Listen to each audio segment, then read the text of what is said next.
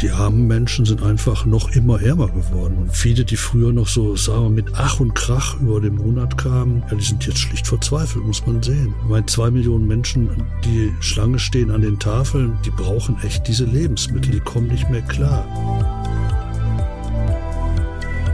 Money Matters, der Podcast über eine zukunftsfähige Finanzpolitik. Hallo und herzlich willkommen zu Money Matters. Ganz schön, dass du wieder dabei bist. Mein Name ist Annalena Kümpel, ich bin Moderatorin und ganz normal politisch interessiert. Mein Name ist Rasmus Andriesen, ich bin Europaabgeordneter für die Grünen und komme aus Schleswig-Holstein. Während ein Großteil der Menschen immer mehr Armut erlebt auf dieser Welt, machen die reichsten Menschen in den aktuellen Krisen extreme Gewinne. Das ist unglaublich unfair. Das zeigt ein Bericht von Oxfam, der Anfang des Jahres erschienen ist. Die soziale Ungleichheit steigt rasant an. Das sehen wir auch in Deutschland. Und bei uns sind zum Beispiel gerade die Ärmsten am stärksten von der hohen Inflation betroffen. Und darum wollen oder vielleicht müssen wir sogar dem Thema Armut und soziale Gerechtigkeit eine ganze Folge widmen.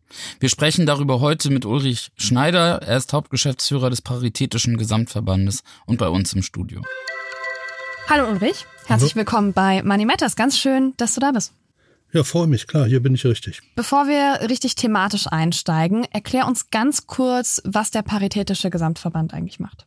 Was er macht, ich dachte, wer er ist, was er macht, also was wir tun, wir, wir helfen Menschen helfen, wenn man es einfach ausdrücken will. Wir haben über 10.000, weit über 10.000 Vereine und andere Organisationsformen bei uns unter unserem Dach mit 600.000 Beschäftigten mit ein paar Millionen Ehrenamtlern. Was machen die? Die machen Wohlfahrt. Das heißt, Hilfen organisieren für sich, für andere, von Flüchtlingshilfen äh, bis hin zu Pflegeheimen machen die alles. Und was wir tun, wir sind sozusagen deren ADAC.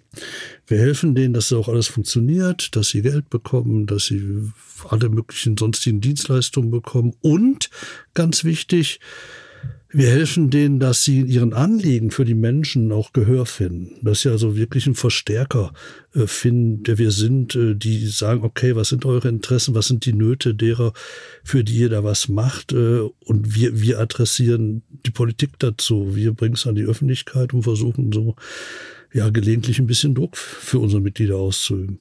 Ich würde da gerne noch mal ein bisschen stärker einsteigen. Ich meine, dass wir gerade in einer sehr herausfordernden sozialen Situationen uns befinden mit steigenden Lebensmittelpreisen, sehr hohen Energiepreisen, das ist uns ja allen bekannt. Aber mich würde noch mal so ein bisschen stärker interessieren, welche Bedeutung das eigentlich auch in eurer Arbeit hat, beziehungsweise was sich eigentlich auch noch mal ein bisschen konkreter in den letzten zwei Jahren in eurer Arbeit auch durch ähm, die hohe Inflation verändert hat, vielleicht auch. Zwei Dinge haben sich verändert. Erstens, wir kümmern uns ja vor allen Dingen auch um Menschen, die ja eher auf der Schattenseite sind, die wenig haben, so gerade noch über die Runden kommen. Und diese Menschen, die armen Menschen, sind einfach noch immer ärmer geworden. Und viele, die früher noch so, sagen wir, mit Ach und Krach über den Monat kamen, ja, die sind jetzt schlicht verzweifelt, muss man sehen. Äh, meine zwei Millionen Menschen, die Schlange stehen an den Tafeln, äh, die stehen ja nicht darum, weil sie Geselligkeit suchen, sondern die brauchen echt diese Lebensmittel, die kommen nicht mehr klar. Oder wenn ich mir anschaue, dass in unseren Schuldnerberatungsstellen mittlerweile Menschen reinkommen, die wollen allen Ernstes Konsumentenkredite aufnehmen, äh, weil sie ihre Stromrechnung sonst nicht bezahlen können. Das sind Leute, die sind, die sind am Ende, wirklich am Ende. Das hat sich geändert in den letzten zwei Jahren. Es war wirklich ganz brutal, ganz brutal. Und das andere, was sich geändert hat, ist, äh, dass unsere Einrichtungen ja selber darunter leiden. Also auch eine Schuldnerberatungsstelle muss irgendwann mal eine Stromrechnung zahlen. Äh, oder wenn ich mir einen Kindergarten angucke, äh, da müssen Kinder verpflegt werden. Eine Pflegeeinrichtung müssen auch Menschen einfach, einfach leben können. Das kostet. Das heißt, das merken unsere Einrichtungen selber. Sie kämpfen da um die Refinanzierung. Und das muss ich ehrlich sagen, gelingt nicht gut.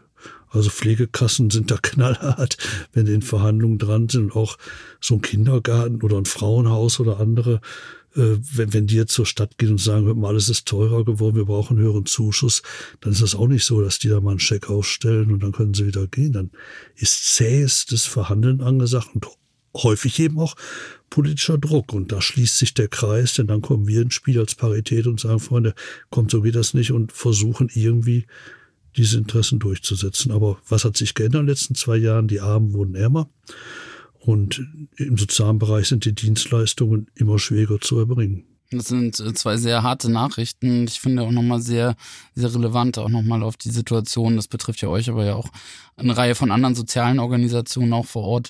Ähm, auch halt eben, ja, wahrzunehmen, in was für Probleme auch die Einrichtungen sind und was das auch, kann ich mir vorstellen, auch mit MitarbeiterInnen vor Ort auch macht. Ähm, mich würde interessieren, wenn wir das jetzt auf die politische Ebene ziehen, was sind aus deiner Sicht da so Ansatzpunkte, die ihr seht oder wo ihr Forderungen auch formuliert Richtung, Richtung Politik? Also, was wir wirklich fordern, und ich weiß aber nicht, ob es nicht längst zu spät ist, äh, was wir immer gefordert haben, eine zielgerichtete Politik. Eine Politik, die wirklich in Betracht zieht, dass Geld auch irgendwann endlich ist. Und äh, man nicht immer mit äh, Bazooka, Wumms, Doppelwumms und was weiß ich alles darum operiert, sondern hingeht und sagt, wer braucht eigentlich die Hilfe? Und es braucht nicht jeder Hilfe. Wir haben im Moment gestiegene, massiv gestiegene Lebensmittel- und Energiepreise. Aber natürlich gibt es in Deutschland ein Drittel Haushalte etwa, die merken das nicht. Wir haben in Deutschland eine sehr hohe Sparquote, über zehn Prozent. Wenn solche Haushalte, wenn, wenn da die Lebensmittelpreise hochschießen, ja, dann wird halt ein bisschen weniger gespart. Und dann gibt es andere Haushalte, äh, ja, für die ist das ärgerlich. Dann wird nicht mehr die Markenbutter, die gute, gekauft, die teure, so viel besser ist die ja meist gar nicht, aber die teure, sondern nimmt man halt das Billigprodukt. Äh, man schränkt sich ein, man holt nicht mehr das ganz gute Bier, sondern das eher, oder nicht mehr den ganz teuren Wein, sondern den billigeren. Und man kommt aber gut klar. Im Grunde genommen kriegt man den Alltag bewältigt. Und dann gibt's eben diejenigen, die eben nicht mehr klarkommen, von denen ich vorhin auch sprach. Und wir hätten uns gewünscht, dass man wirklich sehr zielgenau jetzt agiert, aber das Gegenteil ist passiert in diesen ganzen sogenannten Entlastungsprogrammen. Nehmen wir allein das letzte mit äh, der sogenannten Abbau der kalten Progression, also eine kleine Steuerreform. Da, das Ding kostete 17 Milliarden Euro im Jahr und davon sind 70 Prozent der Mittel an die bestverdienenden 30 Prozent gegangen und ein Geringverdiener hat davon überhaupt nichts. Und, und das hat uns schon sehr, sehr bekümmert. Und das ist auch unsere Forderung. Bitte jetzt Kurswechsel, gezielt denen helfen, die es brauchen.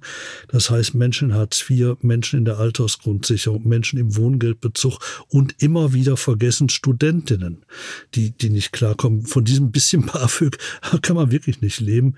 Das ist im Prinzip unsere Forderung in der Richtung. Das Zweite, wir wissen, es wird so lange nichts passieren, solange diese Ampelkoalition jegliche Steuererhöhung zum Tabu erklärt hat.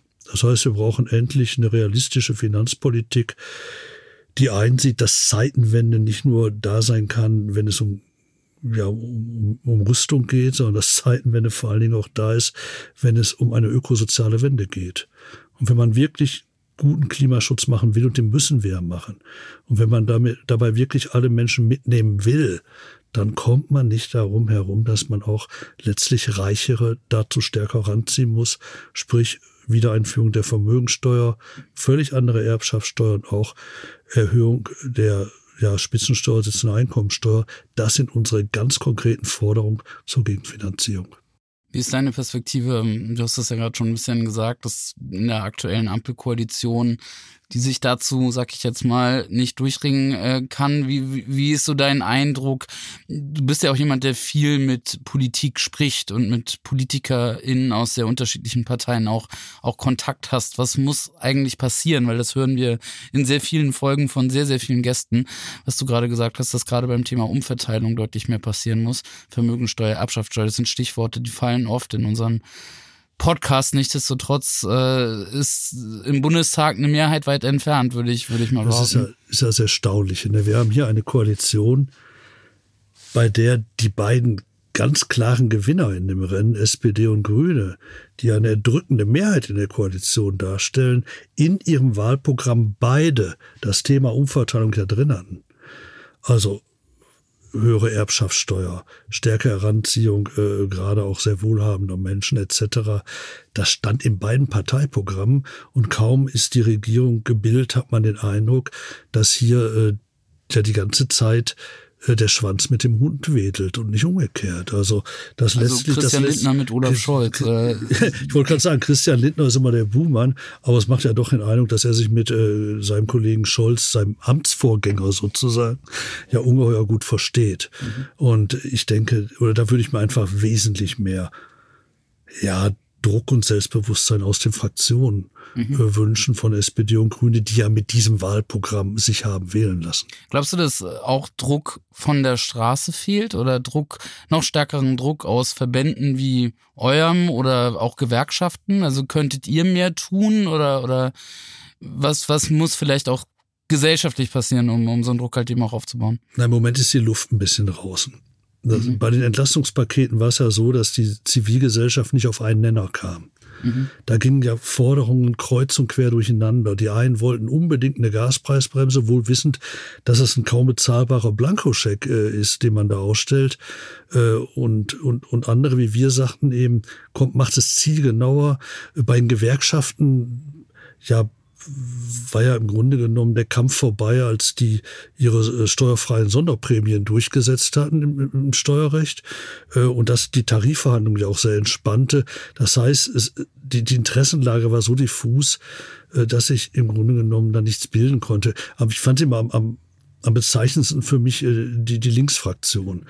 Es, gibt, es gab ja wirklich keine Forderung, die die nicht gestellt hatten. Und äh, also von, von äh, Absenkung Mehrwertsteuer auf alles, Gaspreisbremse, dies, das.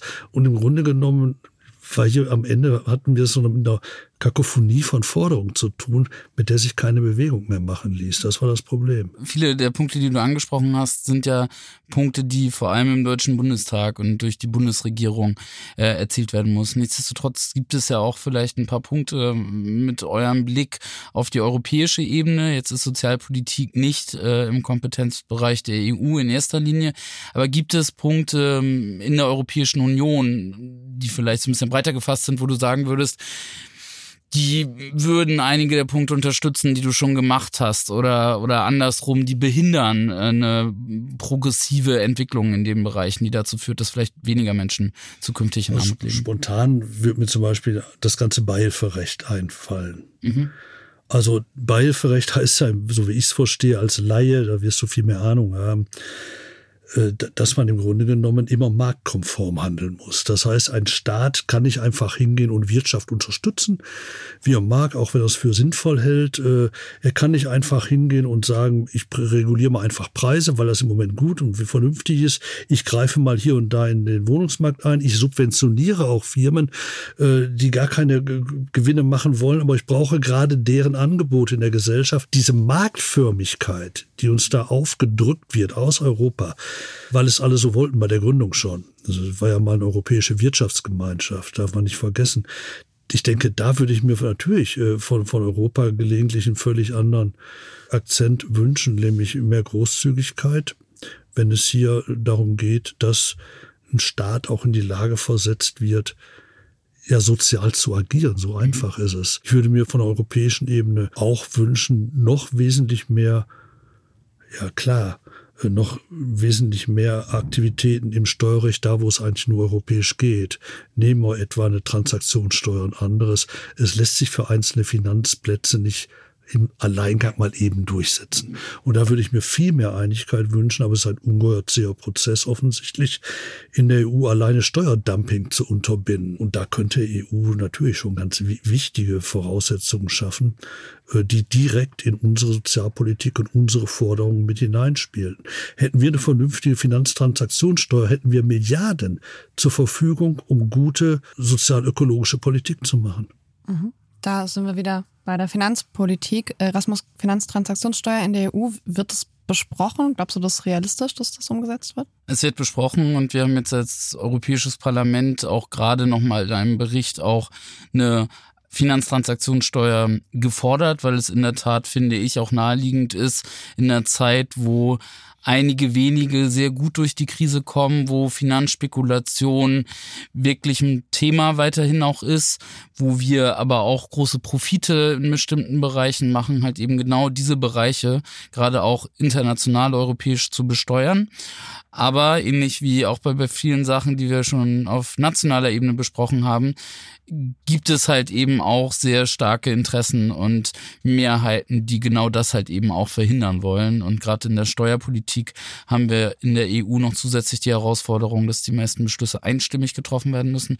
Und es gibt da natürlich einzelnen Regierungen, aber zum Beispiel auch Menschen wie Viktor Orban dann auch die Gelegenheit, einfach grundsätzlich äh, Sachen zu blockieren. Aber der Kampf ist absolut relevant und richtig. Und ich glaube, das andere, was auf europäischer Ebene vielleicht noch ergänzend äh, relevant ist, ist diese ganze Frage von wie aktiv soll eigentlich ein Staat oder die EU auch politischer Akteur sein. Also machen wir eine Politik jetzt in der Krise mit Investitionen und äh, mit einer Möglichkeit halt eben auch soziales Sicherheitsnetz in allen Staaten einzuführen oder machen wir eine Politik wie in der Finanzkrise 2008, 2009, wo die EU auch einen Teil dazu beigetragen hat, dass in den Mitgliedstaaten, gerade in Südeuropa, in Griechenland oder in Spanien, auch viele Sozialkürzungen durchgeführt äh, wurden. Und das, da gibt's glaube ich, sehr, sehr viele Parallelen zu dem, was Ulrich auch gerade schon national gesagt hat, an, an Diskussionen auch rund um ähm, ja, Haushaltspolitik und Sozialkürzungen Sozialkürzungen, die vielleicht auch in den nächsten Monaten noch auf uns zukommen werden. Ulrich, du hast vorhin ähm, über Steuererhöhungen gesprochen. Und wenn wir über das Budget sprechen, das wir in Deutschland zur Verfügung haben, gibt es noch einen anderen Mechanismus und das ist die Schuldenbremse. Wie siehst du denn vor dem Hintergrund, dass wir gerade diese großen sozialen Ungleichheiten haben und dass uns Geld fehlt für Menschen, die es brauchen, ähm, diese, diese Haushaltspolitik? Erstmal, die Haushaltspolitik ist ja extrem unehrlich. Da, wo es äh, passt, wird die Schuldenbremse hochgehalten. Dann wird gesagt, um Himmels Willen dürfen wir nicht gegen verstoßen. Und da, wo es politisch gerade opportun ist, wie etwa im Rüstungsbereich, äh, wird da mal eben so ein Schattenhaushalt aufgemacht, äh, in großem Stil mit 100 Milliarden. Also erstmal ist es unehrlich, muss man einfach sehen. Dieser Staat, diese Bundesregierung ist offensichtlich bereit, erhebliche Schulden aufzunehmen. Auch die sogenannte Aktienrente soll ja erstmal auf Pump finanziert werden, 10 Milliarden pro Jahr.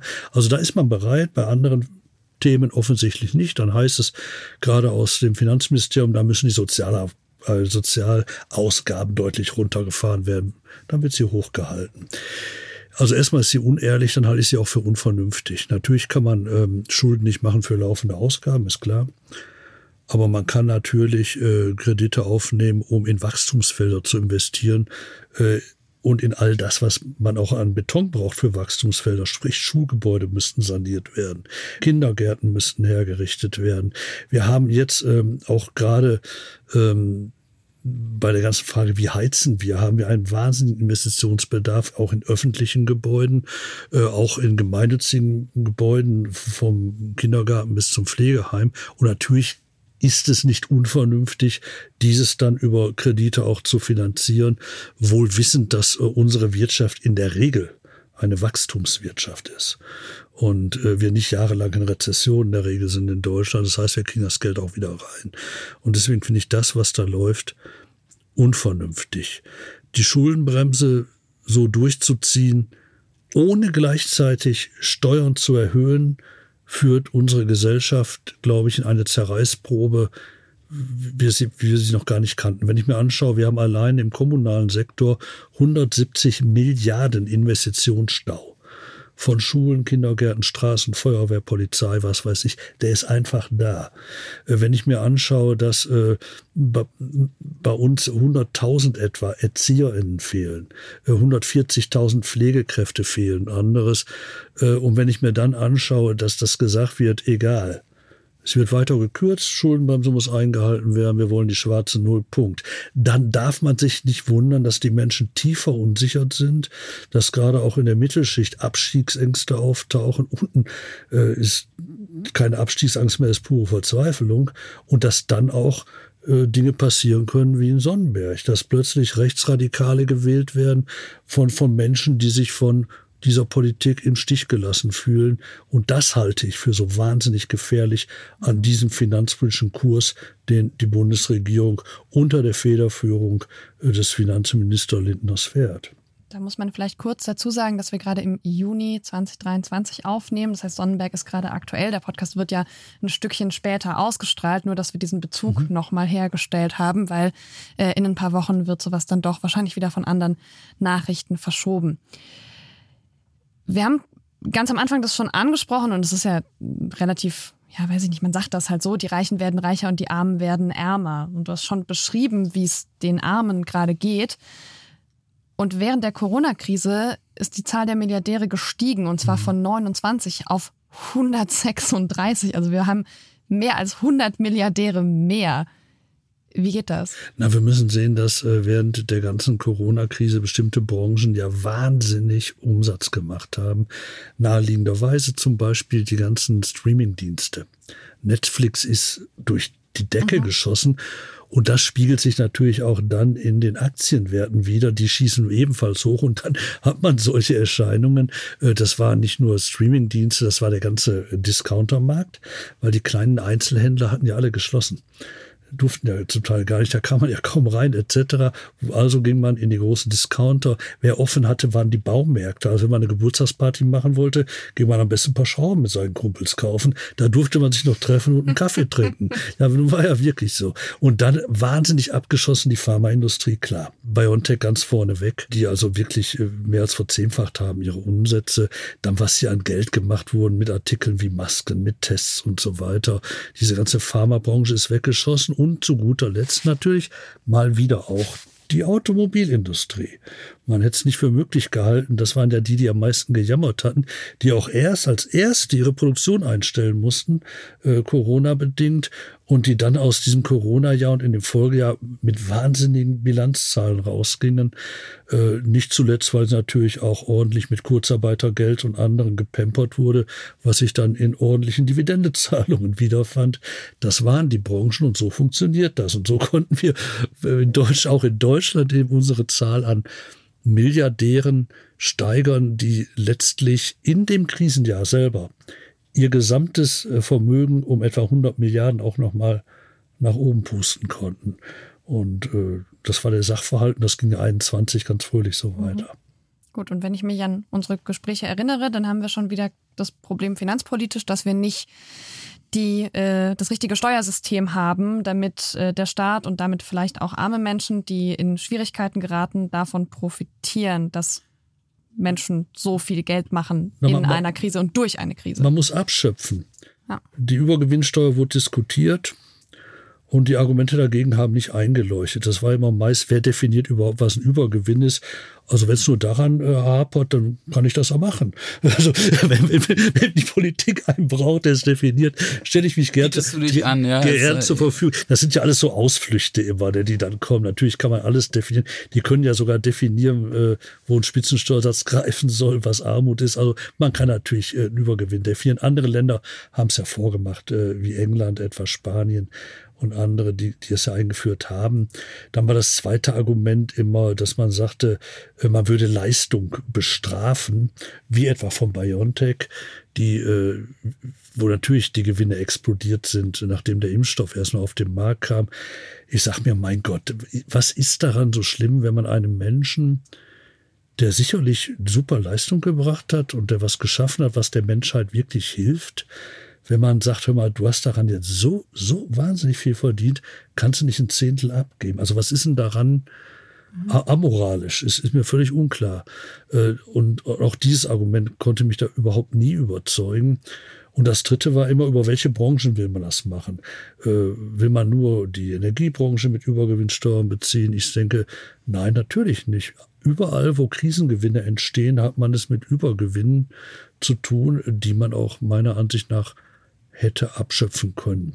Und das andere ist aber, dass es ja nicht nur Übergewinne geht. Auch mit ganz regulären Gewinnen haben wir heute schon die Situation, dass das reichste zehn Prozent mittlerweile zwei Drittel des gesamten ja, Volksvermögens auf sich vereint. Und da ist es schon auch eine Sache der Vernunft, dass man hier so Sachen wie Vermögensteuer und anderes reaktiviert. Also Dinge, die wir unter Helmut Kohl ja alle hatten. Äh, es wäre jetzt nicht, dass wir Sozialismus ausrufen. Wir hatten bis 96 eine Vermögensteuer, die ja super funktioniert. Ich denke, da müssen wir einfach ran. Beispiel Erbe. Es werden jedes Jahr in Deutschland rund 400 Milliarden Euro vererbt. 400 Milliarden. Äh, das, was wir rausziehen an Erbschaftssteuer, sind gerade mal 8 Milliarden. Das heißt, wir besteuern superreiches Erbe mit lediglich 2 Prozent. Also wir haben Luft ohne Ende, aber hier ist offensichtlich auch die Lobby Familienunternehmen und wie sie alle heißen. Unter Familienunternehmen muss man aufklären, gehört auch BMW, Familie Klatten, da gehört auch äh, VW und Porsche und andere. Das sind Familie, alte, altehrwürdige Familienunternehmen, die eine wahnsinnige Lobby da machen. Ups, ihr wollt unserer Familie das Geld wegnehmen. Aber ich denke, wir müssen daran. Wir haben in Deutschland eine extreme und sozial nicht ungefährliche Konzentration beim Vermögen, denn die Kehrseite ist, die untersten 40 Prozent in der Einkommensskala haben überhaupt kein Vermögen oder Schulden. Das ist die Situation. Ich würde vielleicht zum Abschluss noch eine Frage äh, interessieren, die so ein bisschen nochmal da ansetzt, wo oder wie wir auch gesellschaftliche Mehrheiten, die es gibt bei vielen dieser Forderungen, die du gerade aufgemacht hast, auch noch stärker in die Umsetzung bekommen. Und da frage ich mich, ob nicht das, was du auch schon erwähnt hast, nämlich die Frage, stehen wir eigentlich von der gesellschaftlichen Zerreißprobe? Was macht das mit unserer Demokratie, wenn sich immer mehr Menschen äh, auch aus einer Verunsicherung entweder abwenden oder sich den RechtspopulistInnen zuwenden? ob das nicht ein Argument ist, was man noch viel stärker in der Debatte, in die Debatte einbringen muss, weil man darüber vielleicht noch deutlicher machen kann, was gesellschaftlich eigentlich auf dem Spiel steht und das neben den verteilungspolitischen Argumenten, die wir besprochen haben, vielleicht noch einen Beitrag dazu leistet, dass auch Menschen, die wir in dieser klassischen verteilungspolitischen Argumentation vielleicht bisher noch nicht so erreicht haben, wie wir es äh, tun müssten, vielleicht anders erreichen. Ich denke auch an konservative Parteien oder, oder so, die einfach ein Interesse daran haben, dass unsere Gesellschaft nicht vor die Hunde geht und dass unsere Demokratie zusammenhängend bleibt und wir halt eben diese Zerreißprobe, die du beschrieben hast, ja, sich das nicht so weiter weiterentwickelt, wie ja, wir wahrscheinlich alle drei gerade befürchten, mhm. dass es sich gerade entwickelt. Entschuldigung, die Frage ist, was können wir tun? Ja, genau, beziehungsweise nicht, was können wir tun, sondern müssen wir nicht stärker über Demokratie sprechen und darüber, was das mit unserer Gesellschaft insgesamt macht, als dass wir vor allem über Zahlen argumentieren. Unsere Zielgruppe muss, müssen letztlich die Politiker und Politikerinnen sein, die es in der Hand hätten. Denn du sagst ja völlig richtig, die, diese Mehrheiten für eine vernünftige Politik, die gibt's schon elendig lang. Äh, eine Mehrheit will, dass wir gerechtere Steuerpolitik betreiben, dass wir Reiche ranziehen. Die Mehrheit geht davon aus, dass es in Deutschland alles und allem überhaupt nicht gerecht zugeht, sondern dass hier in der Tat eine soziale Schlagseite da ist. Äh, eine Mehrheit geht davon aus, dass wir eine andere Erbschaftssteuer einführen können. Oder wenn ich mir Berlin anschaue, als ganz praktisches Beispiel, Berlin hat in einem Volksentscheid mehrheitlich festgestellt, dass wir endlich deutsche Wohnen und andere enteignen, um zu einer verträglichen Mietenpolitik zu gelangen. Das Problem ist, dass wir in der Politik eben immer wieder Konstellationen haben, wo, wo selbst Parteien ihren Programmen das ja mittragen, aber sobald man an der Macht ist, sobald man in, ja, in den Machtmühlen drinsteckt, äh, äh, weder die Mehrheit noch äh, repräsentiert, noch sein eigenes Parteiprogramm. Und ich glaube, das ist genau der Weg, den du sagst. Wir, wir müssen, glaube ich, Politik hier ermutigen, äh, äh, gerade die, die vielen, in Anführungsstrichen, kleinen Abgeordneten, die da in Fraktionen sind, hier auch tatsächlich selbstbewusster aufzutreten, weil sonst unsere Demokratie auf dem Spiel steht und weil sonst die Parteien, in denen sie jetzt sind, auf Dauer nicht mehr so erfolgreich da rauskommen wie beim letzten Mal. Das heißt, da ist auch massives Eigeninteresse im Zweifelsfall, dass man da anspielen kann. Das sollte man tun, neben der hehren Demokratie. Mhm. Ulrich, das war zwar kein besonders schönes Gespräch, aber es wäre sehr gut und erhellend. äh, vielen Dank, dass du da warst. Ja, nicht zu lang. Ich danke. War nett, hat Spaß gemacht. Vielen Dank. Das war das Gespräch mit Ulrich Schneider vom Paritätischen Gesamtverband. Und ich meine, wir sind vorbereitet. Wir haben hier ein Skript und da steht immer, ähm, wenn möglich, ein positiver Ausblick. Und ich muss sagen, das finde ich nach dieser Folge ganz schön schwer. Rasmus, was hast du mitgenommen? Ja, das geht mir auch so. Und ich glaube auch, dass sich das erstmal ein bisschen sacken lassen muss, weil das, was, glaube ich, das Gespräch mit Ulrich unterschieden hat von einigen anderen, die wir schon geführt haben, ist, dass das Ganze viel emotionaler war und er viel konkreter auch über viele Menschen gesprochen hat, denen es in unserer Gesellschaft gerade nicht so gut geht. Und er hat, glaube ich, ziemlich deutlich und ehrlich aufgezeigt, wie wir auch durch eine politische Wahl, die wir treffen, über Beschlüsse in Parlamenten, ist auch vielen erschweren, gerade mit ihrem Leben klarzukommen und äh, aus Armut beispielsweise rauszukommen. Und deshalb fand ich jetzt auch im Vergleich zu vielen Gesprächen, die vielleicht ein bisschen den theoretischeren Ansatz hatten, das Gespräch deutlich härter. Mhm, ja.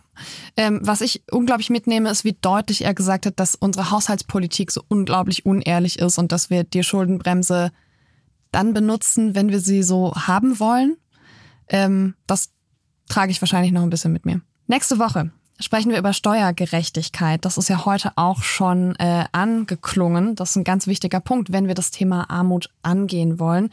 Dafür haben wir Julia Jirmann zu Gast. Sie kommt vom Netzwerk Steuergerechtigkeit. Wenn wir uns äh, international im Vergleich Deutschland angucken, dann besteuern wir mittlere und niedrige Arbeitseinkommen mit äh, vor allem mit Steuern und Abgaben relativ hoch im internationalen Vergleich. Da sind wir so im OECD-Ranking auf Platz zwei. Und im Vergleich dazu sind wir, wie wir Vermögen und vermögensbezogene äh, Steuern erheben, da sind wir Niedrigsteuerland. Wenn euch unser Podcast Money Matters gefallen hat, dann lasst uns doch gerne eine Bewertung da. Abonniert vor allem auch den Podcast und empfehlt ihn gern Freundinnen oder Familie weiter. Ja, und wir wollen gerne mit euch in Kontakt treten. Wir freuen uns, wenn wir von euch lesen und hören. Vielleicht habt ihr Fragen zum Podcast, vielleicht habt ihr auch eigene Ideen für Themen. Meldet euch gerne bei uns, beziehungsweise am besten meldet ihr euch bei Rasmus. Den erreicht ihr über Instagram oder Twitter. Wir packen euch die Links in die Show Notes. Money Matters ist ein Podcast von und mit Rasmus Andresen. Abgeordneter der Grünen im Europaparlament. Produziert von Bose Park Productions.